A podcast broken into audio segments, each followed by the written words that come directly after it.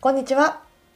本日から1週間は今までいただいた皆さんからのご質問にお答えしていこうと思います。鈴木さん、本日もよろしくお願いいたします。はい、よろしくお願いします。たくさん質問が来ておりますよ。はい、動画編集に関することをメインにあこんなに来るんだって私びっくりするぐらいいろんなお声をいただいているのでそれをですね一つ一つ鈴木さんにお答えいただこうと思うんですがよろしいでしょうかはい、よよろしくお願いいたろししくお願まいすします。では早速なんですけれどもあこのワードなら私わかるぞという質問が来ておりまして、SNS のツイッターあるじゃないですか、はい、ツイッターで動画編集を依頼する時ってどうやって動画を送るんですかというご質問をいただいておりますはい、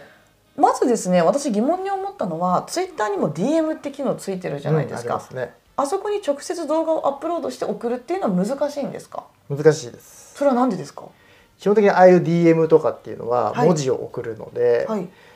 データサイズが大きいものは送れないんですよね。ーんデータサイズが大きいっていうのは例えば画像は大丈夫だけど動画は難しいよって感じですかそういうのもありますし、んやっぱりそのどういう動画を編集してほしいかによるんですけれども、はい大体動画ってある程度長さがあると思うんですね。そういう編集したいっていうのは。そうするともうデータ量がものすごく大きくなってしまうので、まあ DM ではまず無理ですね。うーんじゃあどうしているんですか依頼は難しいってことですか直接動画データは送れないだけで、送る方法はいくらでもあります。おどんな感じではい、でその中で一番おすすめなのがですね、はそういう転送ファイルサイトを使ってそこを経由して送るっていう方法があるんですけど、まうんあそれもちょっと説明をすると、はいよく使うのがギガファイル便というサイトがあるんですね。まあ、これ一番わかりやすいからおすすめなんですけれどもそこにまず動画ファイルをアップロードします、うんうん何ギガとかね、はいあるのがあると思うんですけどそうするとアップロードした URL が発行されますでその URL を文字情報として相手に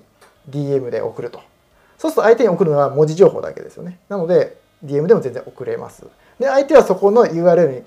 アクセスするとダウンロードができるとじゃあ直接ではなくてそういうサイトを介して送るそうですねで相手にクリックしてもらうっていうイメージなんですね。はいおおなるほど。そういうサイトっていうのは普通の方でも使えるものなんですか？もうこのギガファイル便はもう誰でも無料でうーん。。使えますすので操作方法も簡単ですか？本当に簡単ですあドラッグドロップしてもう終わりぐらいですねあそうなんですね。はであるならばギガファイル便って検索して開けばもう誰でも手軽に使えるっていうそんなイメージですかね。そうですおお便利ですね。これは実際にあの自分が仕事ではいもうめちゃくちゃ活用してます、うーん。逆に言うともうそれが当たり前みたいな感じですか？そうですねうーん。もう基本的にデータのやり取りはそうですねなるほど。なんか私のイメージなんですけど、例えば撮影をするそのカメラの中には SD カードが入ってるから、SD カードのやり取りとかをするのかなみたいなそんなイメージあったんですよね。はいそうではないんですね。